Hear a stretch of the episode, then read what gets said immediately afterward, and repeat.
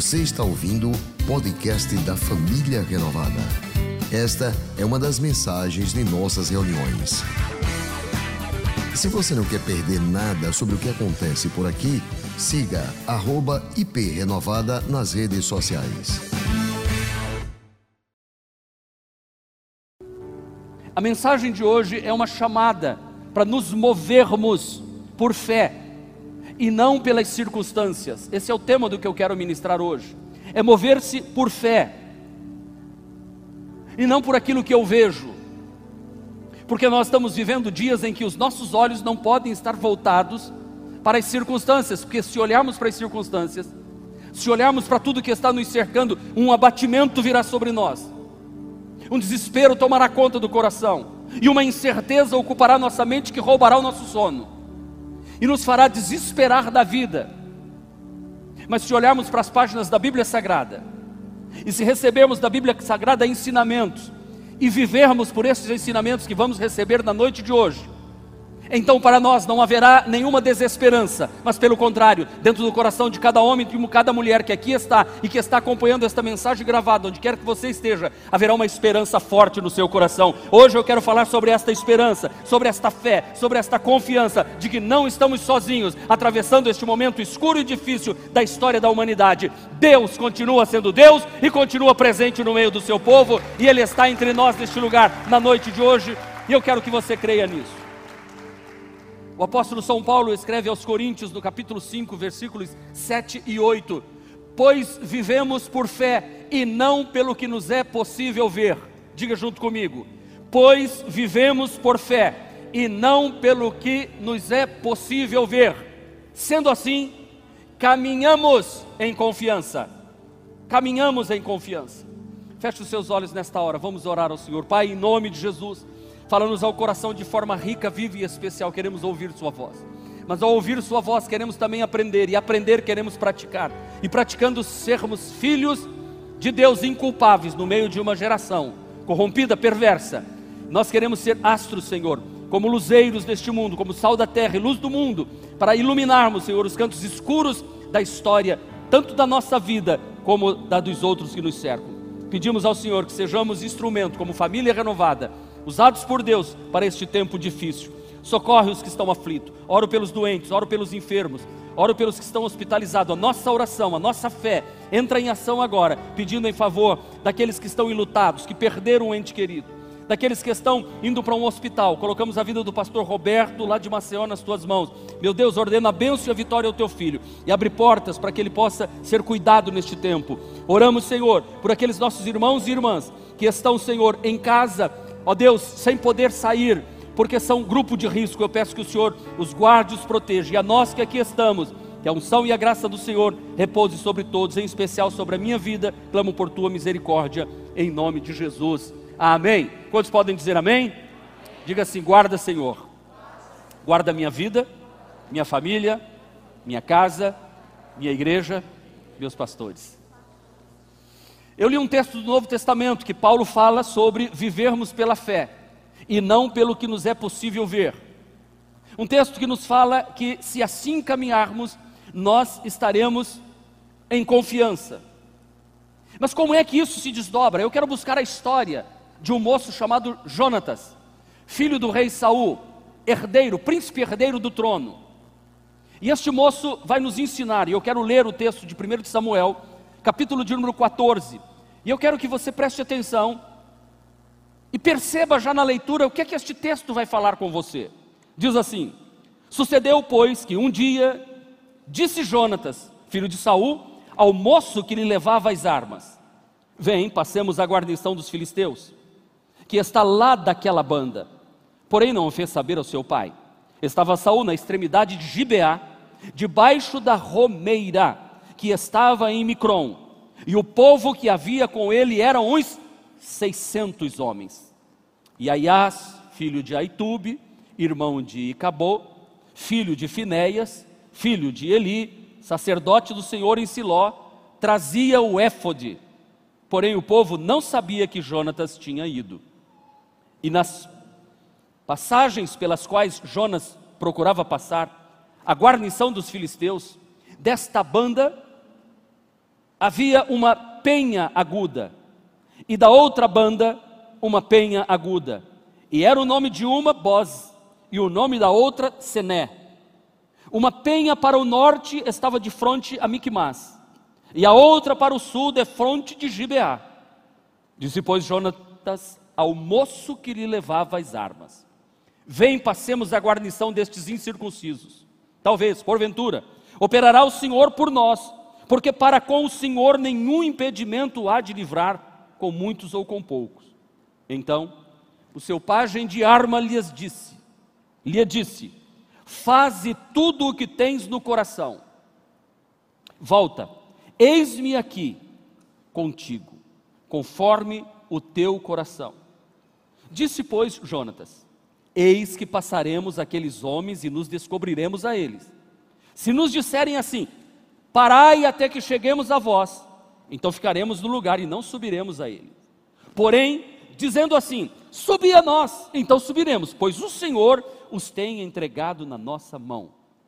E isso nos será por sinal, descobrindo-se ambos a eles, pois a guarnição dos filisteus disseram os filisteus: Eis que já os hebreus saíram das cavernas em que se tinham escondido. E os homens da guarnição responderam a Jonatas e ao seu pajem de arma e disseram: Subi a nós, e nós vô-lo ensinaremos. E disse Jonatas ao seu pajem de armas: Sobe atrás de mim, porque o Senhor os tem entregado na mão de Israel. Então subiu Jonatas com os pés e com as mãos e o seu pajem de arma, armas atrás dele, e caíram diante de Jonatas, e o seu pajem de armas os matava atrás dele. E sucedeu esta primeira derrota em que Jonatas e os seus pagens de armas feriram até uns 20 homens, quase no meio de uma geira de terra que uma junta de bois podia lavrar. E houve terror no arraial no campo e em todo o povo. Também a mesma guarnição e os destruidores tremeram, e até a terra se alvoroçou, porque era tremor do Senhor. Olharam, pois, as sentinelas de Saul em Gibeá de Benjamim, e eis que uma multidão se derramava e fugia, batendo-se. Disse então Saul ao povo que estava com ele: Ora, Contai e vê de quem é que saiu dentre nós. E contaram. E eis que nem Jonatas, nem o seu pajem de armas estavam ali. Amém. Uau! O que é que tem de bom numa história como essa? O que é que a gente consegue enxergar? Porque assim, toda história tem um lado bom e tem um lado ruim. Toda história tem coisas horríveis e tem coisas bonitas. A história da sua vida, ela não é pautada apenas de coisas ruins, tem momentos bonitos na sua vida, depende da maneira com que você olha. E aliás, isto é bom, que a história da nossa vida e as histórias que lemos, elas são ambíguas. Nós podemos olhar para o lado bom ou para o lado ruim, é o copo meio cheio ou o copo meio vazio, depende da forma que eu vou olhar. Isso é bom acontecer porque a maneira que nós fazemos leitura da vida é a maneira que nós somos interiormente.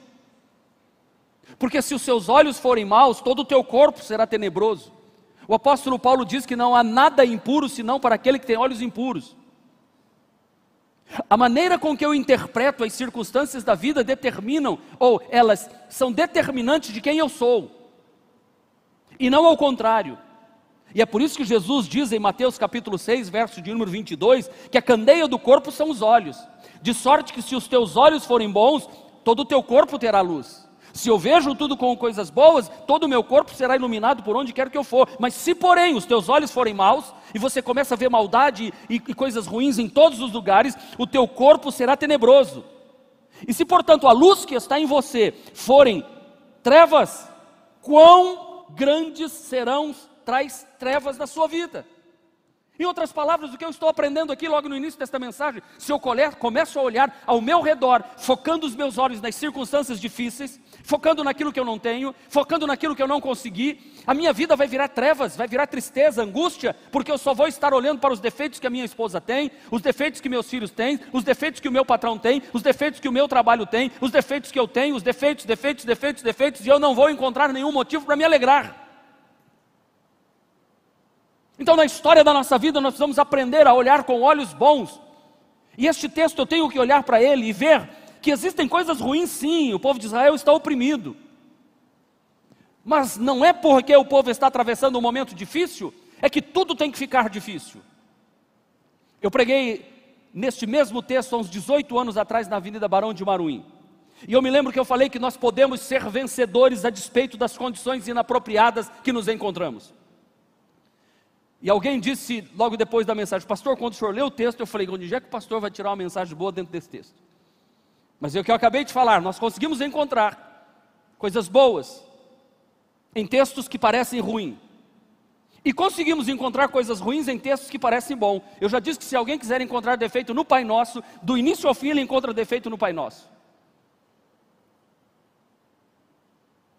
Se ele quiser encontrar em defeito, ele encontra em qualquer lugar. Aliás, deixa eu lhe dizer, não precisa ser muito inteligente para encontrar defeito. Qualquer bobo, qualquer tolo vê defeito. Uma pessoa entra numa sala, ele sabe dizer: aquele quadro está torto, olha, está assim. Não, analisa o quadro, a pintura, as cores, a combinação de cores, o que é que ele está querendo passar. O que é que esta imagem passa para você? Aí tem que ser um pouco mais inteligente para entender o que está acontecendo. Assim é a nossa vida, às vezes está um pouquinho torno, mas há uma coisa muito linda, é uma beleza que o autor, o pintor da vida está pintando com cores maravilhosas que nós não entendemos o que ele está pintando, mas no momento certo nós vamos dar uma olhada para um outro ângulo e vamos dizer: foi bom ter passado por isso, porque o Senhor trabalhou na minha vida e ensinou coisas lindas. Nós podemos vencer sim.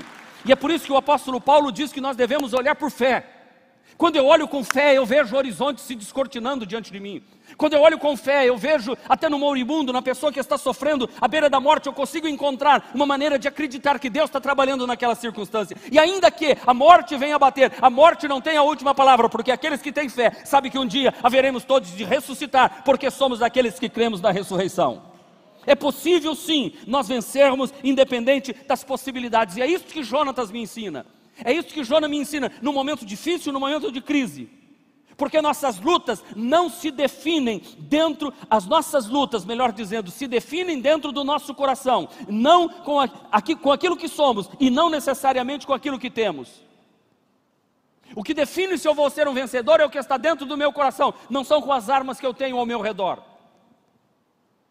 A grande batalha da vida é travada dentro de nós. Se eu me vejo como um vencedor, se eu levanto pela manhã acreditando que posso todas as coisas naquele que me fortalece, se dentro de mim há uma fé, uma convicção inabalável, inamovível, se dentro de mim há uma certeza se o meu coração está cheio de um Deus Todo-Poderoso, aliás, se o meu coração é trono aonde se assenta o Todo-Poderoso, eu não preciso me preocupar com aquilo que me cerca, com aquilo que está ao meu redor, porque maior é aquele que está em nós do que aquele que está no mundo. Maior é o Senhor dos exércitos que peleja por nós. Maior é o Deus de Israel, maior é o Todo-Poderoso. E Jonatas nos dá este exemplo, porque ele entrou com fé. Ele entrou com fé em algo que o movia. Ele entrou com fé em algo que ele acreditava.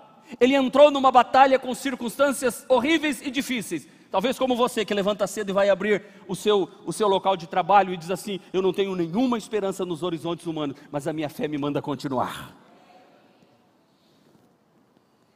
Ele tinha uma fé em algo que o movia, algo dentro dele o levava a fazer alguma coisa que ninguém queria fazer. E aliás, deixa eu lhe dizer uma coisa: Viver por fé não é para muitos, porque a fé não é de todos. A fé é dom de Deus. É para aqueles que verdadeiramente não se curvam diante do jugo, não se curvam diante de circunstâncias adversas. Quanto mais forte for o vento, mais alto eu vou poder voar. Quanto mais causticante for o sol, mais duro eu me tornarei para enfrentar as dificuldades da vida. Porque o mesmo sol que derrete a manteiga é o sol que endurece o barro, o vaso de barro. O mesmo vento que derruba o pardal é o vento que faz a, a águia voar mais alto. Depende de como eu vou encarar aquilo que está vindo contra mim. E é isso que, que Jonatas faz. E principalmente, ele não aceita ficar dentro do padrão de resignação. O que é resignação? Toda uma sociedade, todo mundo, todo povo, toda a gente havia aceitado aquilo que, que os filisteus estavam impondo para o povo de Israel. Há 40 anos eles vinham debaixo da mesma coisa. E esse moço aqui, ele não aceita, porque resignação é submissão à vontade de alguém ou ao destino. Essa coisa de dizer, não, a minha sina é de sofrer. Não, então vou mudar essa sina. Não há uma pressão muito grande, não adianta lutar contra essas forças, pois eu vou lutar em nome do Senhor dos Exércitos. Resignação é não se acomodar, é não se acovardar, porque o pai dele está resignado.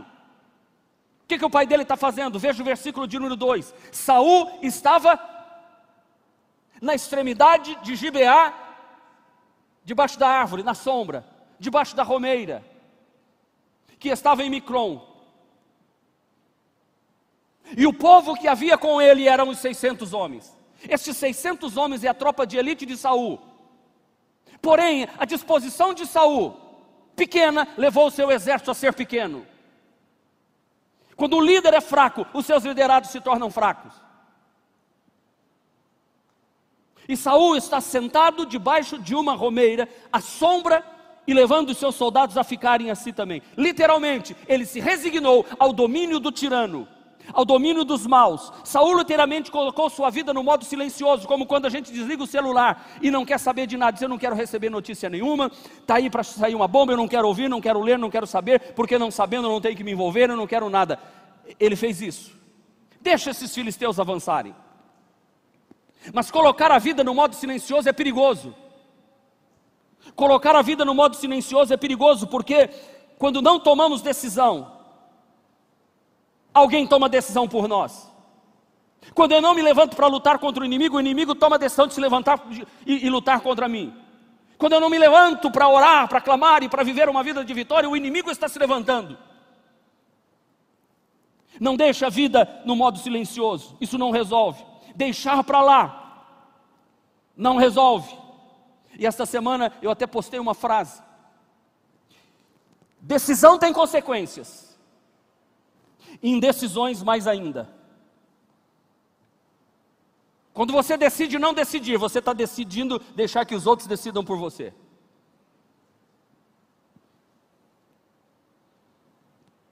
Tomar decisão é perigoso, mas não tomar decisão é mais perigoso ainda.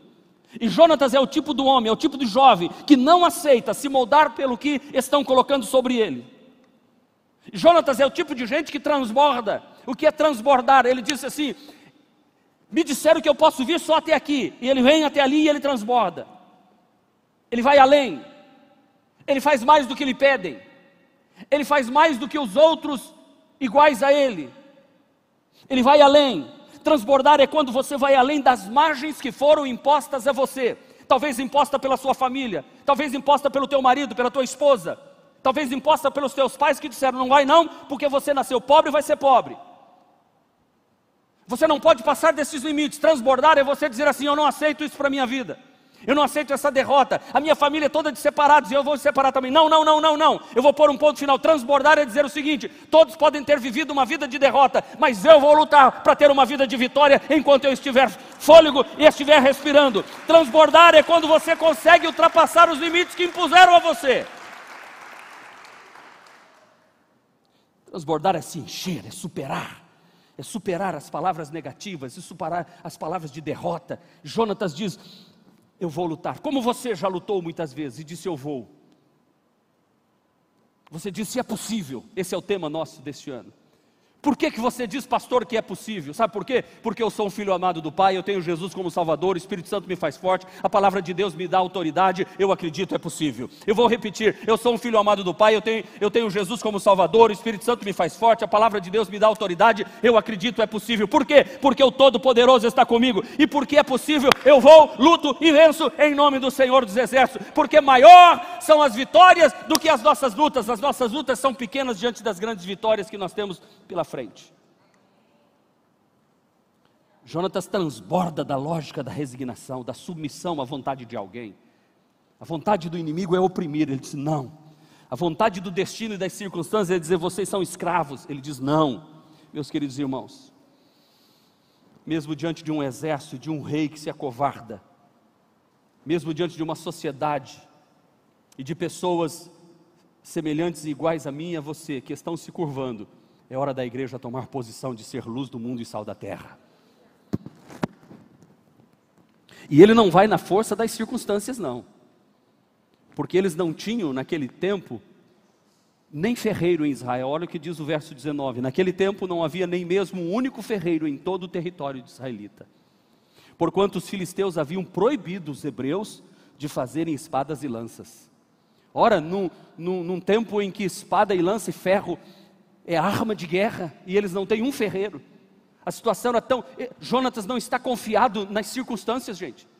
Porque a crise financeira lá é muito grande, porque para amolar os israelitas tinham que dirigir-se aos filisteus para afiar arado, para afiar enxada, para afiar machado e foice, pagavam caríssimos. Assim, no dia da batalha, ninguém tinha arma, só Saul e Jonatas tinham arma, ninguém mais tinha arma, por isso que eles estão subjugados.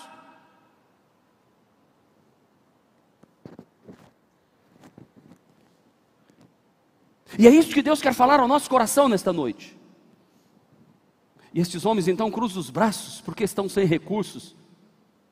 Mas em tempos de crise, aumente sua generosidade. Em tempos de crise, aumente sua fé. Em, em tempos de crise, aumente a sua fidelidade diante de Deus. Em tempo de crise é tempo de nós dizermos: Eu confio no que o Senhor falou para a minha vida. Em tempo de crise é tempo de dizer: Eu sei que as janelas dos céus estarão abertas sobre a minha vida quando eu consagrar um dízimo no altar. Mas espera um pouquinho, você vai tirar do que você tem para colocar no altar? Não, eu não estou tirando, eu estou acrescentando, porque a minha maneira de ver a vida é diferente. Eu vou mais além, eu vou fazer mais do que estão pedindo. Por quê? Porque eu sei que Deus vai abrir janela no céu e vai operar um grande milagre não vai faltar nada. Como aquela viúva de Sarepta que o pastor falou ainda há pouco.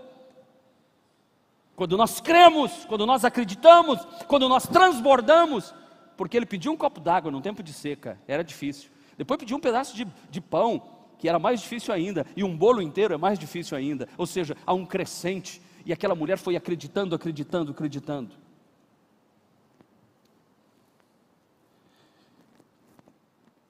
Saul não está fazendo nada, o exército dele não está fazendo nada, e quando você não faz nada, Escute o que eu vou lhe dizer. Quando você não faz nada, você está de mãos dadas com o opressor. Quando você não faz nada, você está com aquele que coloca limites na sua vida. Quando você não faz nada e deixa que outros façam errado, você está de mãos dadas com aquele que está fazendo errado. Quando você sabe que tem coisa errada e não denuncia, você está de mãos dadas com o que está fazendo a coisa errada e está credenciando, chancelando. Entende o que eu estou falando? E aí você vai ficando em ponto morto. Aí você vai soltando a sua vida. Mas Jonatas disse: basta. No meio de tudo isso, Jonatas se levanta como embaixador da vida. Ele gera a vida no meio do caos ele gera vida no meio de uma situação difícil, ele se levanta como uma pessoa que não aceita que a vida seja só aquilo ali, de viver escravo desse povo, sem poder produzir. Ele diz: chega, e ele faz alguma coisa, e é isso que eu estou dizendo. Nós temos que nos mover por fé e não por circunstâncias, temos que mover por fé e não por aquilo que se pode ver. E Jonatas, então, ao invés de resignar, ele se torna resiliente. Para quem gosta de resiliência, de resiliente é o seguinte: resiliente é aquele homem, aquela mulher que apresenta uma incrível capacidade para superar desafios e transformar algo ruim em um grande aprendizado, fazendo com que o obstáculo se torne uma força impulsionadora da sua vida. É sair do ponto morto e dizer assim: a vida me deu uma pancada, pois essa pancada vai me tornar mais forte. A vida tentou tirar de mim algo de bom, pois eu não vou permitir que tire, eu vou aprender a lidar com esta circunstância agora. Eu vou me levantar, eu vou ser resiliente, eu não vou me entregar, enquanto muitos estão voltando atrás, enquanto muitos estão negando a fé, enquanto muitos estão esfriando neste tempo de pandemia, os santos de Deus se tornarão mais santos, mais poderosos, cheios de autoridade e vão se levantar no poder do nome do Senhor Jesus Cristo e dizendo: Nós nos rendemos a ti, vírus, nós não nos rendemos. Nós vamos sair, por isso eu tenho dito desde o início dessa pandemia, eu quero sair melhor dela. Quero sair mais crente, amando mais minha esposa, respeitando-a mais, eu quero sair como um pastor que ama mais as ovelhas do que no início desta pandemia, porque agora eu estou sabendo o que é o valor de uma igreja eh, se reunir. Como, como nós temos vivido dias maravilhosos aqui. Eu posso dizer para você, enquanto muitos pastores, e eu converso, o pastor eh, Johnny está ali, a gente conversa às vezes, ele tem contato com pastores na cidade, ele diz, pastor, tem muita gente sofrendo, mas quando eu olho para este lugar aqui, eu digo assim, olha, olha assim, Deus está fazendo coisas tão lindas na família renovada. Por quê? Porque nós estamos aprendendo. Tudo isso está fazendo a gente se impulsionar mais. São três cultos, vai passar a ser quatro cultos se for preciso, se for preciso cinco cultos. Não, nós não vamos parar. E eu louvo a Deus, eu louvo a Deus, porque Deus colocou do meu lado uma mulher forte que também acredita, que é resiliente. Deus colocou do meu lado uma família, filhos e, e genro e nora que são resilientes, até netos que são resilientes. E, eu, e Deus colocou líderes, pastores que estão comigo que dizem assim, pastor, nós vamos juntos, porque isto vai fazer esta igreja se tornar melhor, nós vamos ganhar mais almas. Hoje batizamos mais de 35 pessoas para a glória de Jesus, pessoas que foram salvas através de cultos online, de cursos online. É isso, gente, é dizer não. Isso não é possível. Não, o inimigo não vai nos calar, não vai nos deter. Ainda que tenha uma faíscazinha dentro de você, meu querido irmão. Mas que esta faísca hoje, ainda que ela seja imperceptível, mas que o Todo-Poderoso hoje sopre sobre você, como diz o profeta Isaías 42, verso 3, que a cana quebrada não esmagará, nem apagará o pavio que fumega. O pavio está fumegando, mas tem uma cinzazinha ali por cima, mas tem, tem um foguinho queimando ali. O Todo-Poderoso vai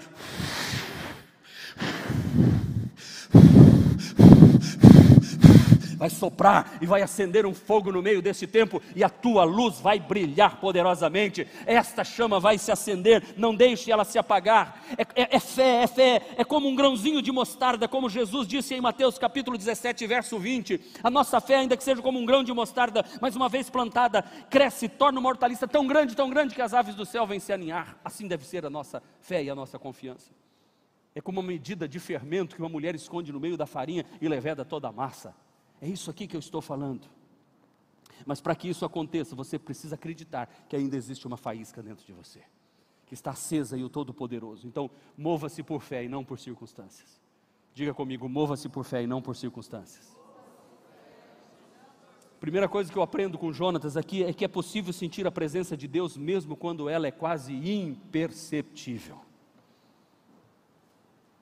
40 anos esse povo vem sofrendo com opressão, gente mas ele vê, ele tem a confiança em Deus, mesmo quando não percebemos com os nossos sentidos. Às vezes eu não percebo, aliás, a maioria das vezes eu não percebo com os meus sentidos a presença de Deus. Mesmo quando os nossos ouvidos naturais não conseguem ouvir a voz de Deus, mesmo quando os nossos olhos naturais não conseguem ver Deus, e aliás, eu não ouço Deus e não vejo Deus com os meus olhos e ouvidos naturais. Alguém ouviu Deus falar aqui já? Como é que a voz dele é? Rouca, grave ou aguda? Presta atenção. Você nunca ouviu. Quem aqui já viu Deus? Nunca você viu. Quantos aqui já ouviram com os ouvidos espirituais Deus falando claramente com você? Levante a mão e diga amém. Quantos já viram com os olhos espirituais Deus agindo numa circunstância que você fala assim: Isso aqui é coisa do Todo-Poderoso. Não foi perceptível. É isso que Jonatas nos ensina. É possível sentir a presença de Deus mesmo quando ela é quase imperceptível. É com os olhos espirituais e com os ouvidos espirituais que nós vemos e ouvimos Deus. Eu preguei sobre isso na quarta-feira passada, que no tempo da crise nós não podemos deixar, no tempo que estamos carregados e sobrecarregados, nós não podemos, não podemos deixar ensurdecer os ouvidos do nosso coração, porque é com os ouvidos do coração que a gente ouve Deus falando. E Jonatas acredita que a vida pode ser diferente. Quando todos estão olhando ao redor e não vê nenhuma faísca de Deus, nenhum poder de Deus, ele continua à frente, ele continua firme.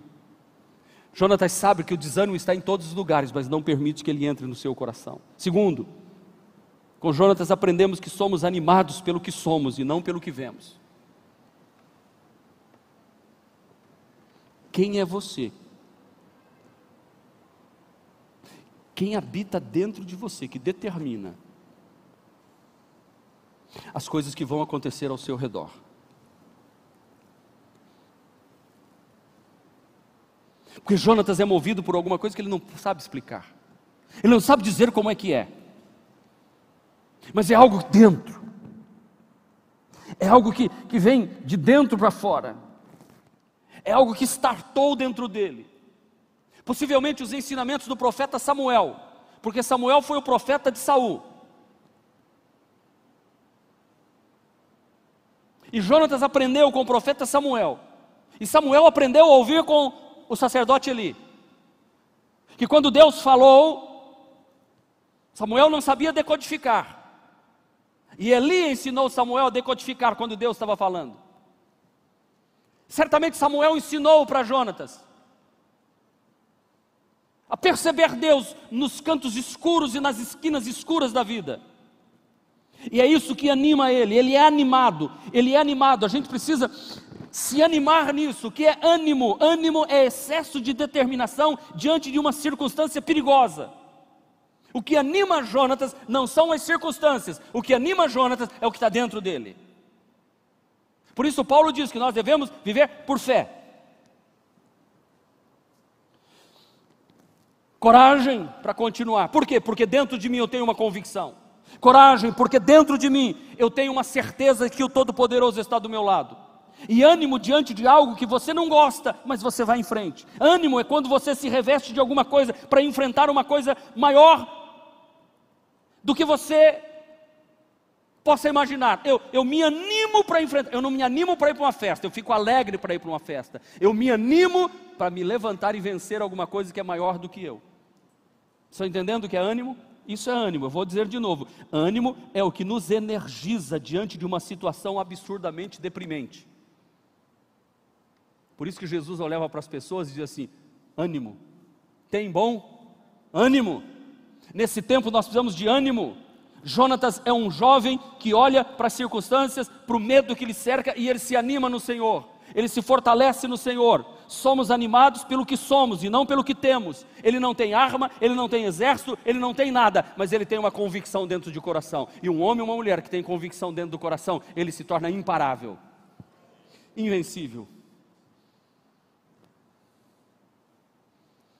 Jonatas não está animado com coisas. Ele não está animado com recurso financeiro. Aliás, ele não tem.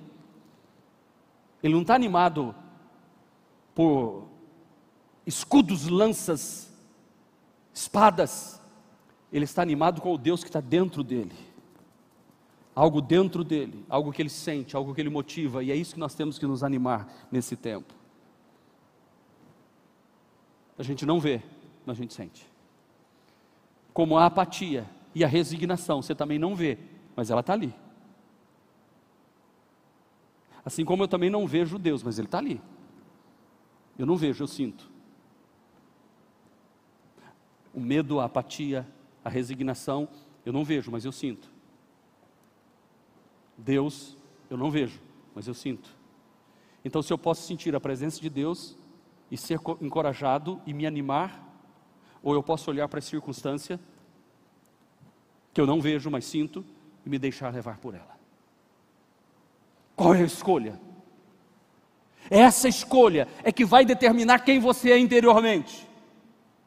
Porque se dentro de você habita um filho amado do Pai, se dentro de você verdadeiramente o, o Senhor Jesus ocupou o trono do seu coração, se verdadeiramente o Espírito Santo que levantou Jesus dentre os mortos habita dentro de você, se verdadeiramente a palavra de Deus encontrou lugar no teu coração, então tudo é possível para você. Os seus olhos não estão postos nas circunstâncias, seus olhos não estão postos naquilo que é pequeno. E é isso que Jonatas faz, ele não vê, mas ele sabe que Deus está com ele. Terceiro, com Jonatas eu aprendo que a dúvida não pode me impedir de continuar lutando. Não permita que a dúvida te impeça de continuar lutando. Porque há dúvida na palavra de Jonas, quer ver? talvez o Senhor faça alguma coisa por nós. Porventura, pode ser que Deus faça alguma coisa por nós. Paulo diz: Pois vivemos por fé e não pelo que vemos. Vivemos por fé e não por aquilo que é possível ver. E Jonatas diz assim: Vamos lutar contra esse exército inimigo. E há uma dúvida: sim ou não? Talvez, porventura, o Senhor faça alguma coisa por nós. Por quanto? Olha a fé agora, olha a fé. Pode ser que Deus vai fazer, mas olha a fé agora. Não existe nada que possa impedir a vontade do Senhor de nos dar vitória, quer seja com muitos, quer seja com poucos. Ele nos é afirmado em quantidade. É como alguém chegou para mim uma vez e perguntou: Pastor, o senhor ora por enfermos? Oro. O senhor crê, pastor, que Jesus pode curar essa pessoa agora? Fala, creio. Mas ele vai curar? Não sei.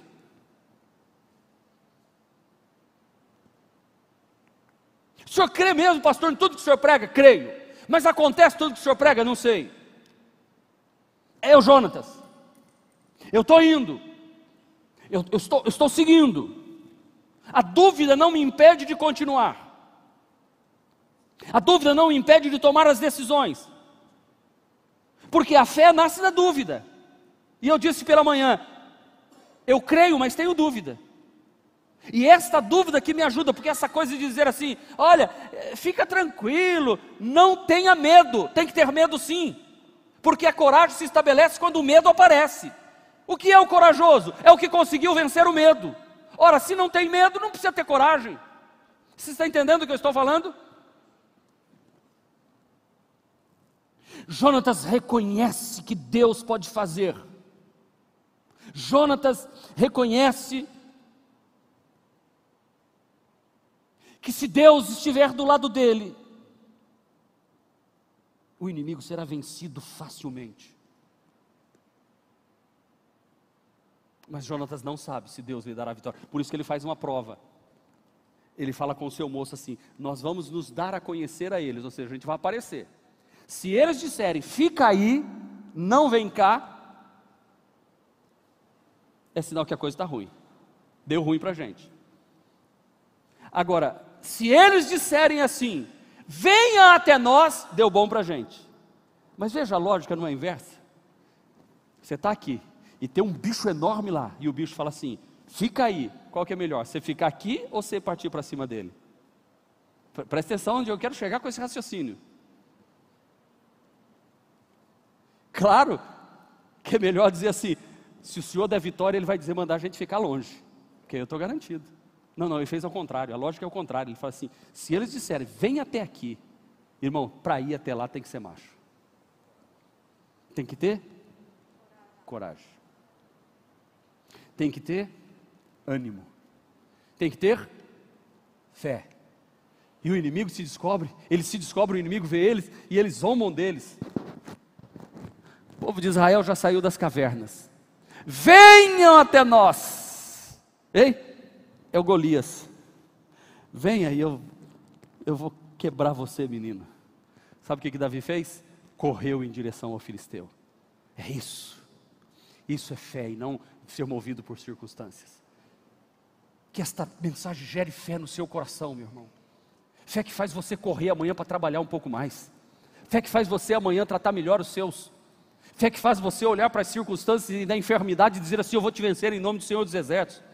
Pode ser que o Senhor me dê vitória, mas eu vou lutar até o fim. Eu não vou entregar os pontos, eu não vou destruir o meu casamento. E ele vive fazendo aquilo que é possível ser feito quando entende que Deus está do seu lado. É isso que Jonatas faz. E é, e é uma expressão de fé quando eu reconheço as coisas que Deus pode fazer. Mas eu não fico dizendo, olha, Deus pode fazer, eu vou e faço. E é esse que é o, o, terceiro, o quarto ponto da mensagem. Eu aprendo com Jonas que não basta saber que Deus pode fazer, é preciso fazer aquilo que é possível fazer quando se entende que Deus está do seu lado. Porque uma coisa é eu dizer assim, Deus pode fazer e ficar esperando. Saúl está debaixo da romeira, de braços cruzados, sentado com 600 homens esperando Deus fazer alguma coisa. É tipo assim, a Deus mandou esse inimigo para cá, ele que resolve. A Deus mandou isso aqui, ele que resolve. Não basta saber que Deus pode fazer. É preciso fazer aquilo que é possível fazer, acreditando que Deus dará a vitória e está do seu lado. E ele diz assim: Vem então, passemos a guarnição destes incircuncisos. Vamos lá, vamos lutar. Porventura, pode ser, operará o Senhor por nós. Porque para com o Senhor nenhum impedimento há de agir. Qual é o centro da vontade de Deus? Alguém perguntou para mim uma vez. Falei, meu irmão, eu estou procurando descobrir a periferia da vontade de Deus, já está bom, porque o centro é muito difícil. Sabe qual é a vontade de Deus para mim e para você? Arregaçar as mangas e lutar. e não ficar esperando que as coisas caiam do céu. É usar de estratégias, é fazer prova com Deus, é se manter fiel, acreditando que janelas dos céus estão abertas. Quando todos estão desistindo e abandonando, eu permaneço fiel. Porque eu sei que se eu fizer alguma coisa, Deus vai entrar em ação junto comigo. O Jeter pregou, pastor Jeter, meu filho, pregou uma mensagem aqui que quando ele estava fazendo o exame da ordem dos advogados, o professor disse assim: só não passa no exame da ordem quem desiste. Na vida só não vence quem desiste. Não desista, vá em frente, faça o que tem que fazer e não fique esperando Deus fazer. Jonas olha ao seu redor e diz: Meu pai está esperando alguma coisa, eu vou fazer alguma coisa. Eu concluo a mensagem dizendo que eu aprendo com Jonatas. Lutar para que as coisas mudem é um ato de fé muito maior do que ficar esperando que as coisas mudem. Lute para que a circunstância se reverta. Vamos lutar para que este vírus vá embora. Vamos lutar, vamos orar, vamos fazer a nossa parte. Vamos seguir em frente, não vamos desanimar. Jonatas acredita, mesmo não vendo, e parte para cima e se viver pela fé. E por último, o que eu aprendo com Jonatas? Que por mais fé que eu tenha, por mais que eu acredite que Deus está comigo, eu preciso de pessoas ao meu lado. Jonatas não vai sozinho. Nem o Filho de Deus andou sozinho na terra. Ele chamou doze para estarem com ele. Dos doze tinha três, Pedro, Tiago e João. E dos três tinha um, que era João, que ficava pertinho de Jesus o tempo todo. Porque por mais fé que eu tenha em Deus, eu também preciso de pessoas ao meu lado. Por isso que a igreja precisa ser um ajuntamento de gente que está próximo um do outro por isso que igreja tem que ser lugar em que um socorre o outro. Porque no momento eu vou ajudar o outro. No outro momento o outro vai me ajudar. No momento eu vou ser chato para o outro, para que o outro seja chato para mim no outro momento. É que nem casamento, um dia um está tá meio para baixo, o outro ajuda e levanta. No outro dia o outro aqui está insuportável, mas o outro vai e ajuda. E assim um vai levantando o outro. É melhor que sejam dois, porque quando um está fraco, o outro está forte. É melhor que sejam dois, porque um esquenta o outro. E é isso que nós precisamos. Jonatas não vai sozinho, ele chama o seu escudeiro, ele chama alguém para estar com ele. E eu acho lindo que ninguém sabe o nome desse moço.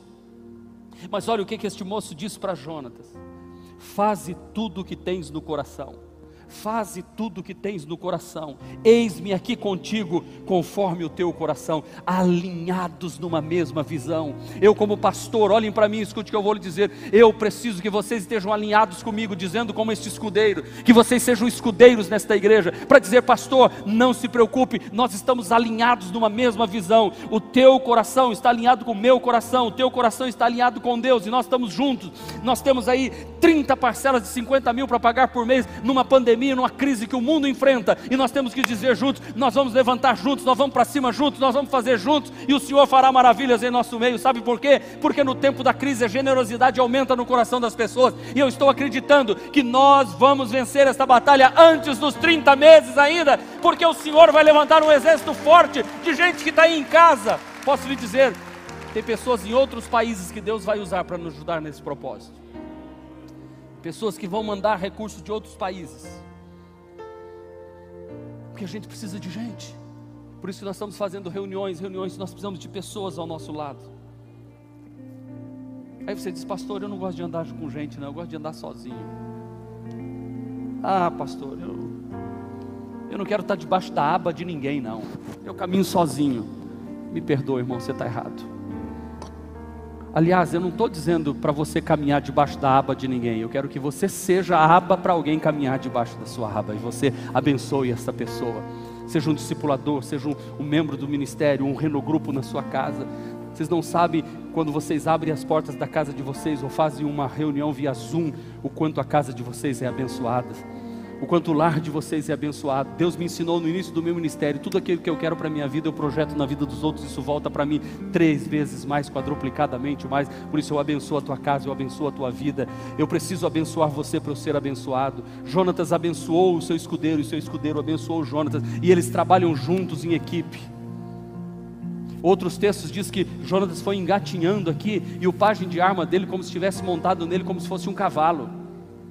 E Jonatas vai caminhando justamente porque o Senhor operou um terror e então esse terror fazia com que os soldados vinham lutar com eles, caíam no chão. Quando caía, o pajem de armas dele pegava a espada de Jonatas aqui e matava um, matava outro. É assim. O líder, Jonatas, é o filho do rei Saul, é um príncipe, mas ele se, ele, ele se coloca de gatinho. Ele vai caminhando de gatinho, como quem está caminhando de quatro no chão, e o seu escudeiro está aqui atrás dele, matando os, os inimigos que vêm. É isso ele não está numa posição elevada, ele, ele humildemente, e ninguém pode derrubar um homem que está de joelhos. Quando nós dobramos os joelhos e oramos juntos, ninguém derruba alguém de joelhos, porque ele já está caído diante de Deus, e quem está caído diante de Deus não cai diante dos terremotos e das dores que vêm sobre toda a terra, porque estamos firmados no Senhor. Por, por mais fé que eu e você tenhamos, nós precisamos de companheiros, porque um homem sozinho vira demônio.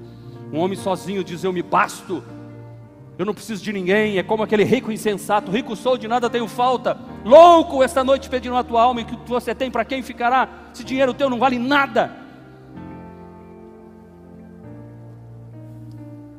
Nós precisamos de pessoas, por mais fé que nós tenhamos, nós precisamos de gente, e é por isso que nós estamos reunidos aqui neste lugar. Eu quero orar por você ao final desta mensagem, para que todos estes ensinamentos que aprendemos hoje, que é possível sentir a presença de Deus, mesmo que ela seja imperceptível, aos ouvidos e olhos humanos. Nós somos animados pelo que somos e não pelo que nós temos. A dúvida não pode nos impedir de continuar a luta, irmãos. Não basta saber que Deus pode fazer, é preciso fazer aquilo que é possível fazer. Por mais fé que eu tenha, eu preciso de pessoas ao meu lado. Nós precisamos de gente do lado da gente. Que essa igreja nunca deixe de se reunir como igreja do Senhor, como corpo de Cristo porque onde estiverem dois ou três, eu estou no meio deles. Eu estou no meio de vós. Sabe o que é no meio de vós? É entre eu e meu irmão, ele está aqui no meio de nós. Entre nós ele está. Mova-se pela fé e não pelas circunstâncias. Curve a sua cabeça. Pai, em nome de Jesus, eu abençoo o homem e a mulher que acompanham esta mensagem, quer seja presencial, Senhor quer seja online, aonde quer que a tua palavra, Senhor, tenha chegado hoje, que ela encontre lugar no coração. Sei, Senhor, que não sou eu e nem a minha forma de falar que vai mudar o coração das pessoas, mas é o teu espírito, porque a igreja é de Jesus e o poder é de Jesus, e o Espírito Santo é quem faz aquilo que pode ser feito através da pregação. Então abençoa a tua igreja, abençoa o teu povo em nome do Senhor Jesus Cristo. Amém, Senhor. Este foi mais um podcast da Igreja Presbiteriana Renovada de Aracaju. Favorite e compartilhe essa mensagem com outras pessoas.